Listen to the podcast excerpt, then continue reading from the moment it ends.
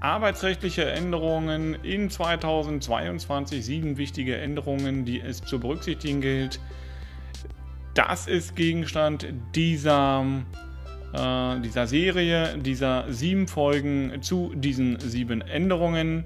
Ähm, ich habe in der, in der letzten Folge der Eingangssequenz äh, schon darauf hingewiesen, was gibt es insgesamt für das Jahr 2022 für mögliche Änderungen, wo sollte man drauf schauen. Und ähm, ja, mein Name ist Sandro Wolf, Rechtsanwalt und Fachanwalt für Arbeitsrecht. Und ich will dir in diesen Folgen jeweils sieben Einzelfolgen zu den einzelnen Punkten aufzeigen, was es für Änderungen gibt. Sechste wichtige Änderung im Jahr 2022. Höhere Sachzuwendungen werden möglich.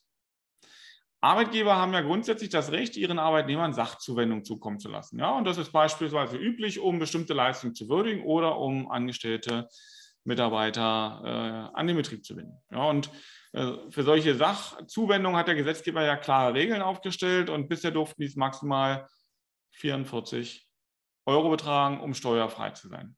Ab 2022 gilt eine neue Freigrenze dann von 50 Euro pro Monat.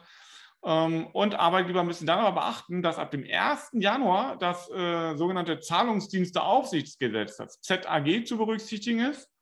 Ähm, insbesondere Paragraph 2 Absatz 1 Nummer 10.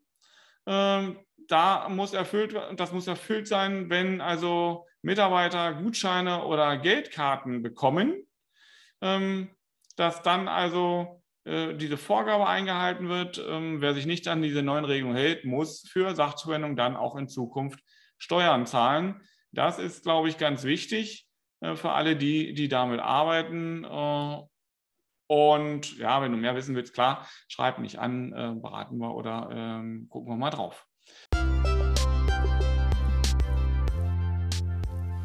Das war die vorletzte Folge zu den Tipps und Änderungen, die uns im Jahr 2022 im Arbeitsrecht erwarten.